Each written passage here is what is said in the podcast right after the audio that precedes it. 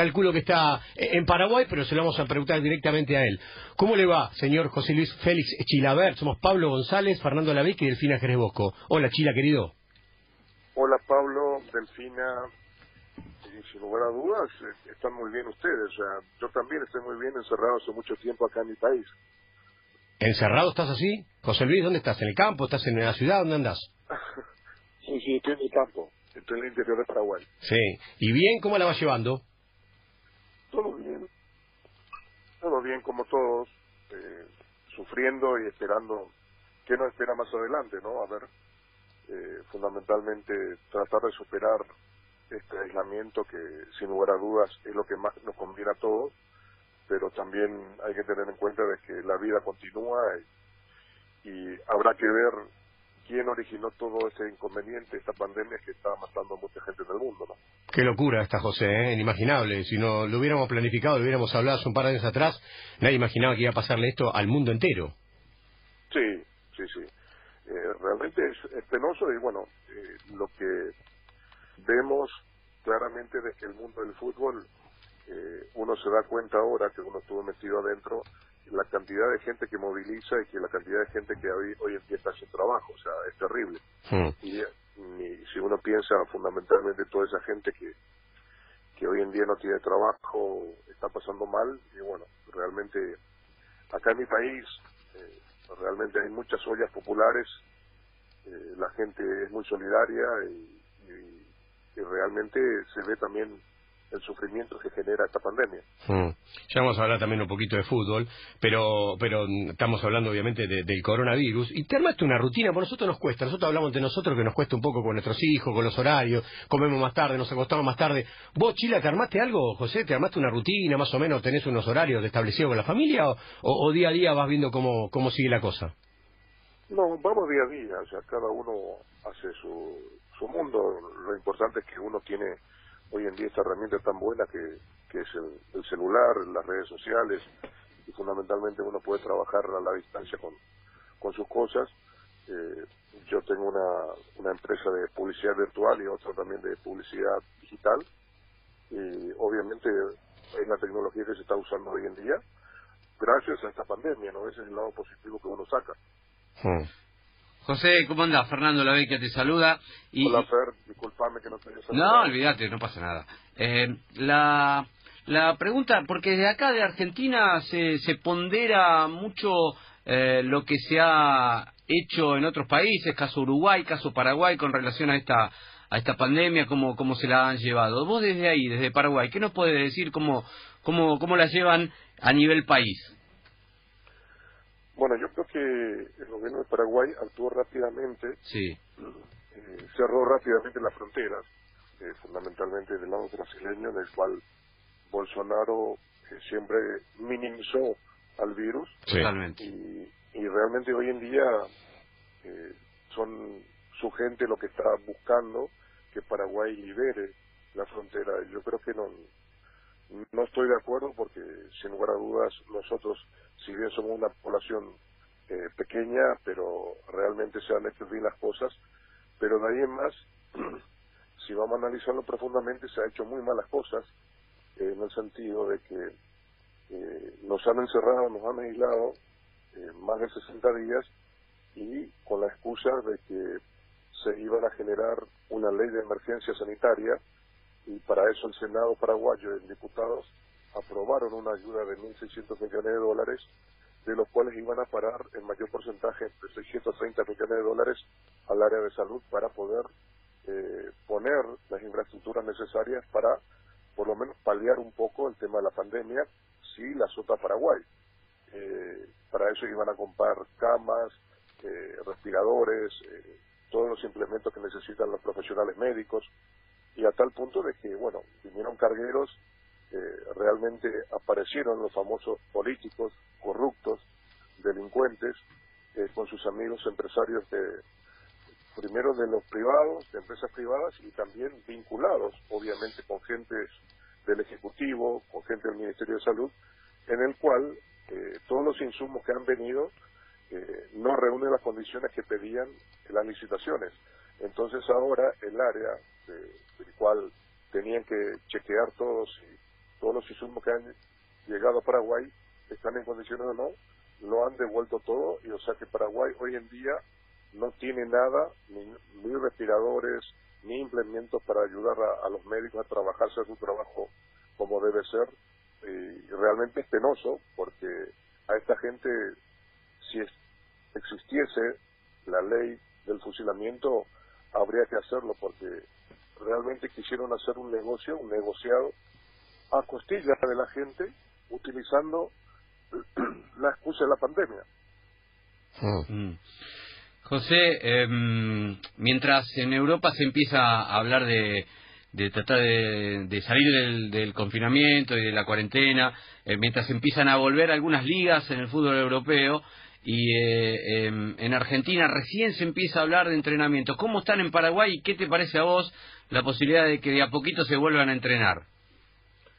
Y uno mira, o sea, Paraguay también se fija obviamente lo que pasa en el mundo, o sea, hmm. lo que ocurrió en Alemania me parece correcto, pero lo que no, eh, no entiendo eh, el protocolo que utilizan ahí en el sentido de que si todos los jugadores que entran a jugar están habilitados, quiere decirte que le hicieron el testeo a todos, entonces no entiendo por qué no pueden festejar un gol, porque no hmm. se pueden abrazar. No está mal lo que decís, ¿eh? Está bien, ¿eh? Porque en un centro, en una pelota parada, dentro del área, están todos los defensores ahí respirándole en la nuca al rival, mm, al atacante para que no meta un gol. Claro. Entonces no entiendo por qué no, no le dejan abrazarse, por lo menos eh, tocarse, o qué sé, no sé, pero son circunstancias en las cuales a veces lo que genera el protocolo mira del lado médico. Está bien, pero no está, está bien lo que decís, Chila, porque si se le hizo el testeo previo y todo el mundo tiene negativo, eh, se puede llegar a abrazar. Quizás es hasta una cuestión visual. Eso es lo que dice Falcao también. Lo que pasa es que yo creo que es una cuestión que se va a ir modificando. Es preventivo, tampoco te lo prohíben, te aconsejan a no hacerlo, nada más, ¿no? Sí, sí, ya sé, pero trasladémoslo en la Conmebol la Comebol, las últimas medidas que tomaron eh, son irrisorias. Uno dice que no se puede besar la pelota. Otro no se puede besar la camiseta. Otro dice que no se puede escupir al piso. La pregunta es, vos vas corriendo, ustedes juegan al fútbol con los amigos. Claro. Vas a, a, veces abrís la boca y de repente se te entra una mosca, un mosquito o un bicho. ¿Qué vas a, no vas a escupir? Claro. Es una locura. Es verdad. Lo que ocurre es que lamentablemente en Sudamérica la gente que maneja el fútbol obviamente nunca han jugado al fútbol, o sea, no saben, son medidas irrisorias que en definitiva en vez de ayudar perjudican. Sí, y hace, y hace unos días eh, en, en, Conmebol se anunció que las, las, eh, las Copa Libertadores, la Copa Sudamericana se va a seguir jugando, se va a terminar y uno se pregunta cómo se hace teniendo en cuenta que la Copa Libertadores o la Copa Sudamericana incluye un montón de equipos de, países donde están, por ejemplo, en Brasil, con una enorme cantidad de infectados. Entonces, dice, uno dice, ¿de verdad se podrá hacer esto o es solamente por, por, este, por reclamar este, que esto se va a terminar y que el negocio no puede terminar? Eh, yo creo que primero la persona que está al frente de la Conmebol es una persona incompetente, ya todo el mundo sabe que realmente le está dañando muchísimo al fútbol, está matando al fútbol sudamericano.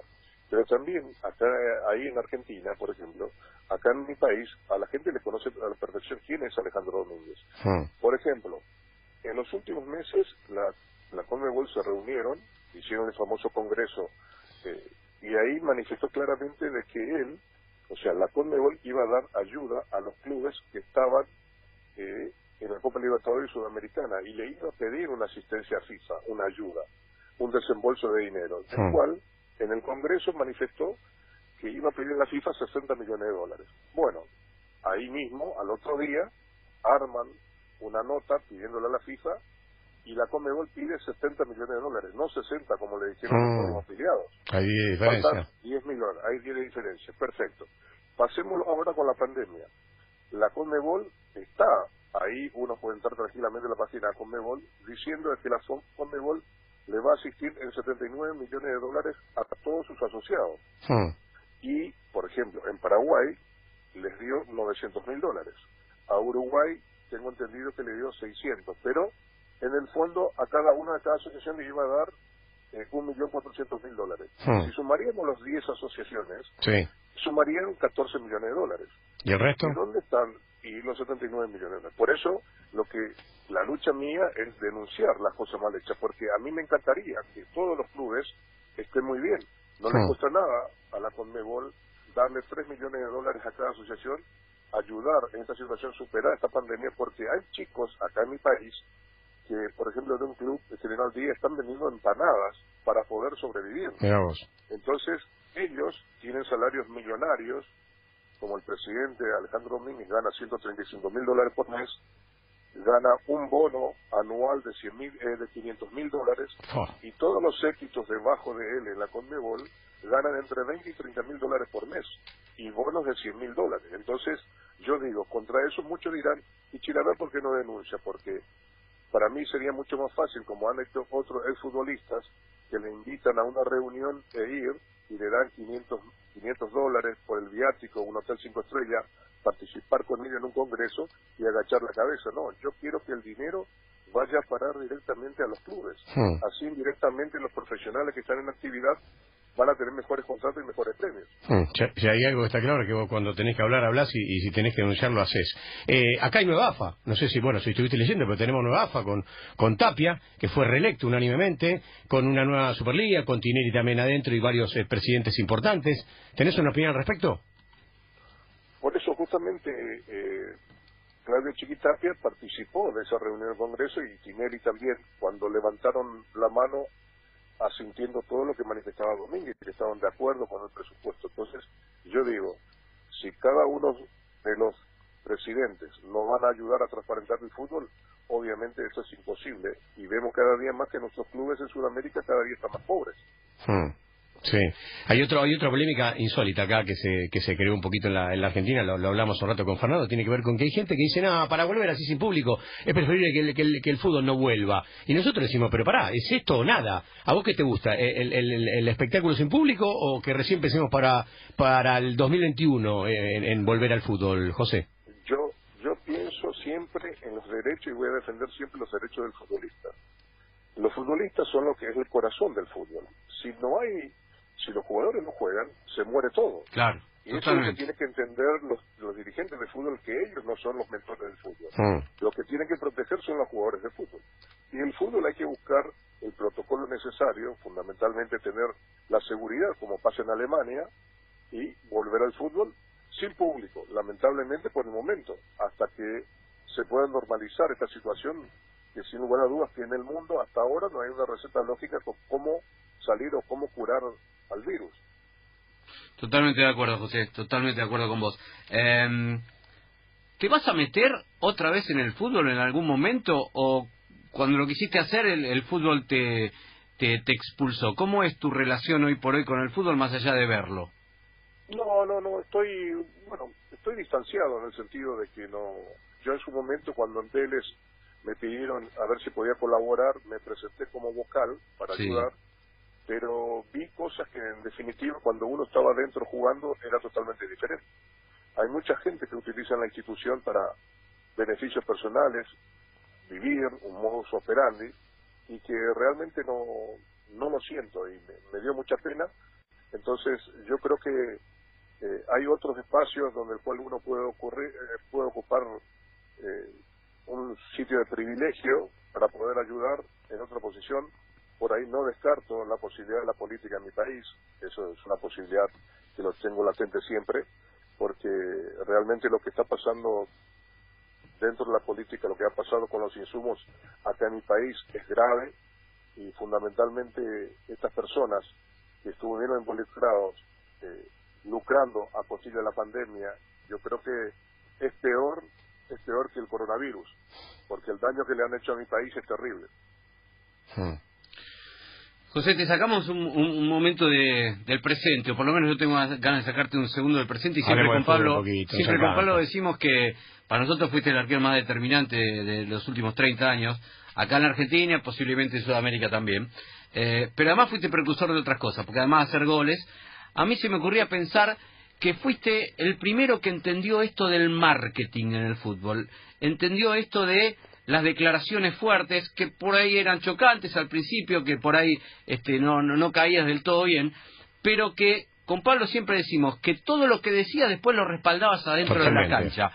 ¿Vos esto lo entendiste al principio de tu carrera o fuiste entendiéndolo a lo largo de tu carrera como decir, tengo que jugar, tengo que ser el mejor adentro de la cancha, pero también tengo que ser muy bueno afuera de la cancha. Bueno, yo siempre tuve dos, o sea, en el arco siempre mis ídolos fueron dos, Tino Soff, el italiano, y el alemán Tony Schumacher. Tino Soff porque siempre estaba bien ubicado, no necesitaba volar, y tuve la hermosa oportunidad de conocerlo en una fiesta en la entrega de premios de los mejores del mundo en Alemania, en un pueblito en Wiesbaden, y me dijo Dinosaur, los buenos arqueros no son aquellos que vuelan, sino los que siempre están bien ubicados, Mira. Mm. donde va el balón. Buena frase. Eh, y realmente también me fijé siempre en eh, Casus Clay. Totalmente. esa, esa es la clave tuya. Muhammad Ali. Entonces, claro, entonces, ¿qué pasa? Y también otra leyenda viviente que tenemos y tenemos que disfrutarlo y que aprovecho para mí un gran abrazo, es el gran Guillermo Vilas, que me hmm. enseñó que con trabajo, con sacrificio, eh, uno puede llegar muy lejos. Fueron realmente los ejemplos que yo he seguido en mi vida. Y lo interesante es que antes, como bien lo dijiste, uno tiene que generar el ambiente, pero después hay que respaldarlo dentro del terreno juego. Totalmente. No se movía. Eh, obviamente, el mayor porcentaje salió positivo y cuando las cosas salían negativo, había que asumir y poner la cara, poner el pecho, o sea, son circunstancias el fútbol es un deporte. Lo fundamental en esto es que los valores míos no tienen precio y que uno obviamente trató siempre de llevarlo lo mejor para los equipos donde he jugado y también eh, el trabajo, o sea, uno piensa y hoy en día pasan los goles de tiro libre, pero también atajaba. Antes primero tenía que atajar, esa es una virtud de un arquero. Lo fundamental en esto es que le supe dar eh, ese valor agregado dentro del terreno de juego de tener una ascendencia al rival, porque convengamos que cuando uno estaba en actividad, los técnicos del equipo rival le decían a sus defensores, por favor, no cometan una falta al borde del área que tenemos a Chilaver. Hmm, claro. Entonces, hoy en día, un arquero no creo que tenga ascendencia así por encima del rival. Hmm. José, vos sabés que a veces nosotros en Planeta Gol ponemos algunas imágenes viejas en alguna especial, y, no hace mucho veíamos aquel partido de Vélez y River en el Amalfitani, eh, ataque lo que sería la tribuna visitante, cae el muñeco Gallardo, vos te querés pararlo, bueno, hay algún, algún tumulto por ahí. ¿Vos te imaginaste en el momento que el muñeco Gallardo iba a ser lo que es? Eh, ¿Crees que es el mejor técnico del continente? ¿Lo ves tan así? Bueno, con todos los éxitos que ha tenido con River, obviamente demuestra su categoría, o sea, él está preparado, es, es una persona que, lo conozco a la distancia, nunca he convivido con él, pero eh, fuimos colegas dentro del terreno de juego, demuestra su capacidad y aparte dirigir en River me supongo no, no es fácil, también hay muchas virtudes en el cual eh, su presidente, el manager Enzo Francescoli, yo creo que forman un gran equipo una visión importante del, también eh, la virtud de, poder contratar a los, a los jugadores en el puesto necesario del equipo, potenciar a los chicos en las categorías menores también es muy importante, o sea, hoy en día es el mejor sin lugar a dudas. Delfi. José Luis, ¿cómo andas? Un gusto. Yo te escucho así, muy educado, caballero, recontra simpático. Ojo con, esta, con esta señora, José, mirá que brava está preguntando. ¿eh? no, no, no, no. Quería preguntarte si realmente e, eso que vos mostrabas en la cancha, de ser como una especie del malo de la película, era real o era un personaje que vos generaste como para hacer tu marketing, que te dio mucho resultado. Eh, defina, mira, el fútbol es muy corto. Cuando uno dice que tenés 18 años, dicen que sos joven. Cuando tenés 30, ya sos viejo. Somos jubilados jóvenes y lo que no permitía es que el rival me meta la mano en el bolsillo y sacarme el premio. Si ese premio yo lo tengo en el bolsillo, depende de mí derrotarlo al rival. O sea, eso le inculcaba siempre a mis compañeros. O sea, que, por ejemplo, eh, en la etapa en el 1 a 1 nosotros eh, cobramos eh, en ese momento tres mil dólares por partido ganado y les exigía a los dirigentes que, que nos pagasen el vestuario y, y me decían, ¿y por qué en el vestuario? Y porque así es una motivación extra. Entonces a mí me daba la oportunidad de acercarme a mis compañeros y de decirle, mira, este dinero, una persona que trabaja todos los días se tiene que levantar a las 4 o 5 de la mañana y estar hasta las 6, 7 de la tarde y va a ser muy difícil que encuentre esa posibilidad. Y nosotros 90 minutos tenemos que estar concentrados y vamos a tener ese, ese dinero. Entonces, no es sacrificio, hay responsabilidades y con ese dinero obviamente cuánto momentos buenos van a pasar con la familia. Le inculcaba eso a mis compañeros. Mis compañeros entendieron a la perfección. O sea, realmente fuimos un grupo humano excelente y es la manera que traté siempre de llevar las cosas en todo, en la selección de mi país, en los equipos que estuve. Entonces, yo creo que dentro del terreno de juego a veces la gente lo mira desde afuera y dice, no, es una profesión, debería ser de caballero, y es difícil, porque cada uno mira sus intereses, o sea, la profesión es corta y hay que tratar de aprovechar los, los buenos momentos. si José, mejor. Perdón, José, hablando de esto, ¿viste la serie de, de Chicago Bulls? ¿Viste la serie de Jordan? Y ahora te pregunto otra cosa si es que la viste. Eh, en realidad no la vi, pero bueno, me enteré de todas las cosas que, hmm. que por la, por la prensa que, ha utilizado algunas frases que uno ha utilizado antes. Mm, sí. Tiene algo tuyo también, ¿eh? ¿O vos algo de él? Eso, esa era la pregunta que te iba a hacer, mm. porque, bueno, si no la viste, pero me, me, imagino que te han comentado, este, buena parte de los éxitos de Jordan este, se sustentan en su personalidad y en no caer simpático este, ante, ante, ante los compañeros, ante los rivales, etcétera. Eh, es una forma de liderazgo. ¿Vos sentís que tenés algún punto de contacto en eso también? Que el hecho de, generar tantos triunfos eh, estaba sustentado también en no siempre caer simpático, no siempre caer bien. Es así. Eh, el profesionalismo te lleva a eso. O sea, y también no se puede ser amigo de todo el mundo. Más que uno trabaja todos los días, hay una competencia sana en el sentido de entre compañeros, pero también existe una envidia no todos ganan bien como ganaba Jordan. Obviamente el que ganaba menos no lo va a mirar como si fuera, mira, este lo que se lleva en el bolsillo y mira lo que yo gano. O sea, ya empieza una competencia interna que, que muchos por ahí, si no son objetivos, obviamente pierden. Pero el liderazgo, eh, la manera de, querer por lo menos contagiar a los demás, obviamente eh, se tiene que ser la única manera para llegar al éxito para mí es hablando fuerte, serio, siendo responsable, siendo el ejemplo, llegar primero al entrenamiento, último en ir, tratar de, repetir y trabajar duramente los defectos que uno tiene, porque nadie es perfecto. Eh, y si un compañero comete errores, ir y decírselo, estas son las condiciones, esta es la manera que hay que seguir. Eh, te voy a trasladar desde el punto, por ejemplo, en Paraguay, con mi llegada a la selección de Paraguay, antes del Mundial de, de Francia 98 eh, en mi país los jugadores de la selección entrenaban a las 10 de la mañana. Hmm. ¿Por qué? Porque así los jugadores salían de hmm. noche, entonces se acostaban tarde, entonces después se levantaban a las 8 de la mañana y iban al entrenamiento, pero ¿con qué ganas iban a entrenar? Cuando yo llego, hablo con Oscar Harrison, en ese momento el presidente, que es el padre del presidente actual eh, de la APF, hmm y le dije claramente mis condiciones estas son estas y me dijo está liberado bueno entonces cuando nos juntamos el primer día todos los convocados le dije señores desde ahora en adelante la selección entrena a las 7 de la mañana y el entrenamiento termina a las 9 o sea había algunos que me odiaban. Sí te miraban mal obvio. no y, y, algunos decían no pero no puede ser tenemos que entrenar más tarde todo eso entonces eh, ¿qué ocurre? a las 10 de la mañana en Paraguay en verano, claro. eh, podés hacer un asado sin carbón. Poner la parrilla y listo, y cocinar. Al decirme con qué gana vas a entrenar. Claro. Si uno tiene la ilusión de hacer buenas campañas, eh, entonces, al cambiarme todo eso, por eso yo siempre digo, y me encanta porque yo me considero que fui el que le cambié la mentalidad del futbolista paraguayo a la hora de trabajar de forma profesional dentro de la selección. Entonces, lo que se negaban, le manifesté claramente, muchachos, si no quieren, no vengan, libre, ¿ok? Acá van a estar los que quieren y que quieren lo mejor para Paraguay. Acá somos todos iguales, nadie es diferente. Y vamos a trabajar duro para poder potenciar a la selección. Y bueno, fue así.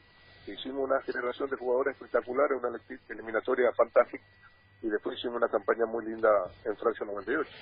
José, eh, ¿qué, te, ¿qué te genera ver a Diego dirigiendo en la Argentina? ¿Qué, qué, te produce cuando ves que la gente le hace homenajes casi espontáneos en casi todas las canchas donde va a gimnasia a jugar de visitante? No sé cómo está ahora la relación, si tuviste mucho ida de vuelta o no con Diego, pero ¿que, te, gusta que Maradona dirija acá en, nuestro país? Eh, siempre me encanta que, esté ligado al mundo del fútbol. La, la preocupación pasa que las personas que estén alrededor fundamentalmente no lo usen. Hmm. que lo cuiden, que lo protejan. Eh, eso es la preocupación, porque a mí me, me, encantaría que esté bien, que, esté tranquilo, divirtiéndose, pero noto que hay mucha gente que sigue explotándolo, el lado comercial, y que sin lugar a dudas no le preocupa el ser humano pero me encanta que siga ligado al mundo del fútbol. Hmm. Y, que la gente le rinda homenajes este domingo domingo tras domingo cuando por ejemplo gimnasia va a una cancha visitante te te, gusta eso te, se lo ganó la cancha Diego es normal es lo que se merece por todo lo que le dio al mundo del fútbol o sea eh, qué mejor que le dan homenaje en vida eso es lo que debe hacer porque Después cuando vamos a un sarcófago en madera, obviamente, ¿para qué necesitas que te hagan homenaje? Ya uno no está enterado. Claro. Está bien, está muy bien. ¿De Scaloni qué opinas? De Scaloni como técnico de la selección. Tenía chapa para ser técnico de la selección, lo está haciendo bastante bien, pero quiero tu opinión. Yo creo que siempre es muy importante el grupo de, profesionales que elijas, ¿no? Que esté alrededor tuyo y fundamentalmente eh, cómo es tu imagen con relación a cómo los jugadores se ven. Yo creo que lo maneja muy bien, es inteligente y juega un... Yo creo que tiene una ventaja. Uno, que es joven, fundamentalmente también de que tiene el respaldo de, los jugadores con mayor experiencia, pero también es importante que muchos dicen no tienen la experiencia. Yo siempre pregunto, un médico, ¿cuándo tiene experiencia? Cuando más opera, o sea, con los años. Entonces, ¿por qué no se le puede dar a un técnico joven la posibilidad? Me parece perfecto y, está haciendo un buen trabajo al frente de la selección argentina. ¿Por qué crees que Messi no pudo explotar en la selección argentina, José, con todo lo que eh, ha jugado, juega y va a jugar en, el Barcelona. Es un problema conjunto, es un problema de, los entrenadores, un problema de los compañeros, un, bloqueo quizá mental que tiene él. No, no creo que sea un bloqueo mental. Eh, hay mucha gente por ahí que, lamentablemente en Argentina, eh, le dicen cosas que realmente a mí me enferman, me, me pone muy mal, porque Messi es el mejor para mí es el mejor de la historia del fútbol mundial. De la historia del fútbol. El mejor de la historia. El mejor de la historia del fútbol mundial. Te digo por qué. Yo, siendo arquero, si lo enfrento a Messi, yo todas las jugadas le voy a tapar el mano a mano. Hmm. Ustedes me dirán cómo porque yo tengo el control de la PlayStation, lo paro cuando quiero. es, la, única la única manera. Que es, mano a mano es una bestia, ¿no? Eh, vos como arquero, ¿y dónde me defines si tiene todos los golpes, tiene todos los registros? qué sé yo, me quedo tirado del piso y, bueno, me hace, me salta por encima de mi cuerpo, es un genio. Entonces, lo que hay que valorar, lo que a los hinchos argentinos lo que hay que valorar es que cuando la Messi se vaya del fútbol, y como Cristiano Ronaldo, el fútbol va a ser muy triste. Hmm. Porque no va a haber más figuras como ellos. Son de otro planeta. A mí me hubiera gustado un duelo José Luis Chilaver y Cristiano Ronaldo. Me parece que hubiera estado picante en toda la cancha, ¿no? No, no bueno, sería bueno porque es un gran ejecutante de falta, es un, es un goleador letal, no te perdona. Y bueno, también sería bueno salir a patear un tiro libre a su equipo, sería fantástico, ¿no? Pero eso se puede recrear hoy en día con, con los jueguitos de fútbol. Sí, está claro. Pero imagínate, imagínate en un, en un, en un corner que Cristiano Ronaldo te dice algo a vos, y vos me imagino lo miraría, le dirías algo del físico, del, del pelo, de alguna cosa, porque eso te gustaba en la cancha vos. El tú, el tú no has ganado nada no entraba ahí. Claro, ¿eh? ahí difícil. No, hoy en día no se puede, no se puede hacer cosas que se hacía antes. La televisión es imposible. Uno puede durar un segundo. Claro. Eh, sin lugar a dudas son situaciones que han modificado el mundo del fútbol. Por eso digo, eh, volviendo al tema del protocolo famoso, si los jugadores no se pueden abrazar y entran todos, que están todos ya testeados, la pregunta es, eh, si hay un tiro libre, ya que la FIFA busca más goles, por eso han modificado el balón que tiene una válvula inteligente dentro, ¿por qué no buscan de que los tiros libres al borde del área sean sin barrera? Ahí mm. se va a ver la calidad que tira hmm. y el arquero. O sea, si quiere más goles sería fantástico. José, mira, creo que no, no debe haber especialista mejor para preguntarle esto. ¿A vos la barrera te ayudaba? ¿A vos la barrera te daba una referencia? Si, si hubiera sido ejecutante eh, de tiro libre sin barrera, ¿se te hubiera complicado más? No, no, no, al contrario, eh, se te facilita más sin barrera, porque la barrera obviamente te obstaculiza. Hay que tener en cuenta de que muchas veces los árbitros, cuando van contando los pasos, eh, y te marca hoy en día con la, el famoso, eh, ahí muchos jugadores, cuando el árbitro le dice hasta acá, después, cuando el árbitro se dio vuelta a mirar, sí. una caminada adelante. Totalmente. Se achica la distancia. Eh, lo que ayudaba me ayudaba mucho a mí es que el balón también era más pesado hmm. antes, en el sentido que, que era cuero cuero, entonces cuando le entraba fuerte bajaba el balón debajo del, del ángulo. Entonces, hoy en día que este balón es mucho más liviano porque el material que tiene es sintético, no es cuero. Claro. Entonces, entonces eso genera problemas, fundamentalmente el arquero, porque es un balón que se mueve. Eh, cuando uno le impacta fuerte, la válvula adentro se extiende y cuando pierde velocidad, pierde fuerza, obviamente ahí empieza a moverse. Entonces, hoy en día, aparte de ser un buen arquero, tenés que ser un adivino. Delphi. Sí, José, quería preguntarte, ¿qué es ser arquero? Es el puesto más maravilloso dentro del mundo del fútbol, porque nos da la posibilidad de, primero, manejar a una defensa, segundo, ves el partido de frente, ya estás viendo la jugada, cuando, dónde te van a atacar, todo lo demás generalmente no tiene que seguir a sus rivales mirándole, en cambio el arquero tiene esa opción muy válida y a la vez eh, hay que ser muy inteligente para que pueda resolver en situación límite, en milésima de segundo, una situación de gol, porque no es fácil estar dentro del arco, porque no es para cualquiera. Hmm. Para mí es el mejor puesto dentro de un equipo de fútbol. Mira, eh, no hace mucho, el Turco José, dijo algo así como que eh, el Vélez, que jugaban ustedes, le ganaría fácil, al, no sé si fácil, pero le ganaría al River de Gallardo, fundamentalmente porque teníamos al uno. ¿Puede ser? El uno era dos. A mí me llena de orgullo que tanto mis compañeros manifiesten de esa manera. Siempre las comparaciones son odiosas, hmm. pero convengamos de que yo me quedo con una frase que dijo Pablo Caballero, manager de Vélez, sí de que yo para para ellos era como si fuera el Messi actual de Barcelona.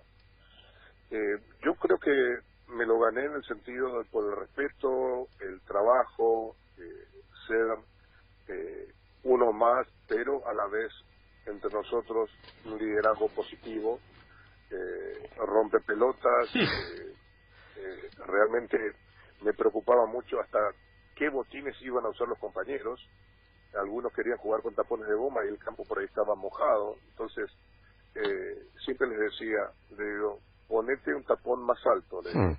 porque no permito que después diga, me resbalé y después me hacen el gol a mí y perdemos la plata, olvídate. perdemos la plata. Qué buena. José, tenés que tenés que ver tenés que ver la serie de, de Jordan. ¿eh? Es impresionante. vas a encontrar muchas similitudes en, en tu personalidad y la de y la de Jordan también. Es real, ¿eh? Sí, sí, sí. Realmente es impresionante lo que me han comentado con amigos míos que lo han visto y también, como bien lo dicen ustedes, de que tienen muchas cosas que, que realmente uno lo ha vivido dentro del fútbol. Y bueno, obviamente Jordan, un genio, un monstruo eh, dentro del mundo del básquet, pero para mí es uno de los mejores deportistas de, toda la disciplina deportiva, porque en definitiva es un genio. O sea, esa es la verdad. Pero en el fondo lo importante es que lo que hay que sacarlo rápidamente, eh, la conclusión ideal, es que ha sido un gran profesional en todo. O sea, cómo se cuidaba, la manera que le exigía al rival, a, sus compañeros, al entrenador. Eh, son cosas que en definitiva no todos pueden hacer. O sea, ustedes saben perfectamente lo que era.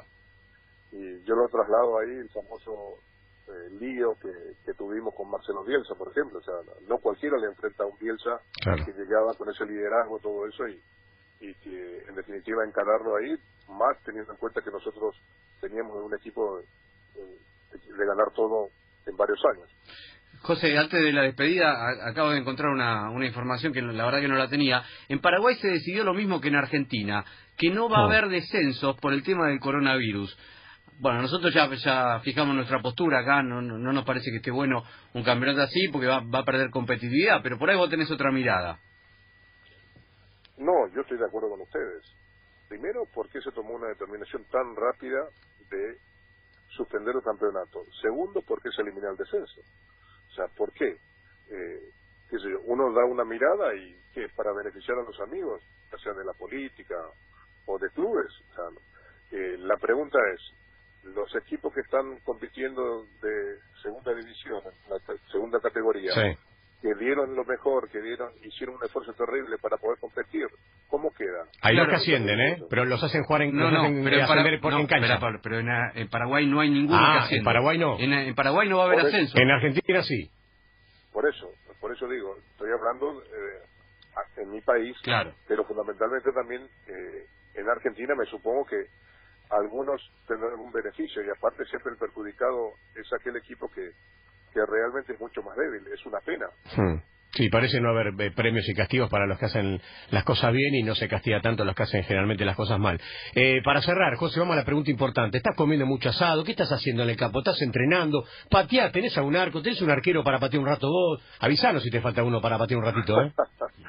no, esa historia ya pasó. Bueno, uno camina, trato de no, no tener problemas en la rodilla, en la cadera, porque esos son a veces los problemas que le genera a muchos deportistas de élite que, que hemos jugado tanto tiempo y con el cual hay que cuidar. Pero bueno, uno camina descalzo, tranquilo, mirar eh, las vacas, eh, los conejos, caminar descalzo, o sea, en la tierra colorada es muy lindo. O sea, mm.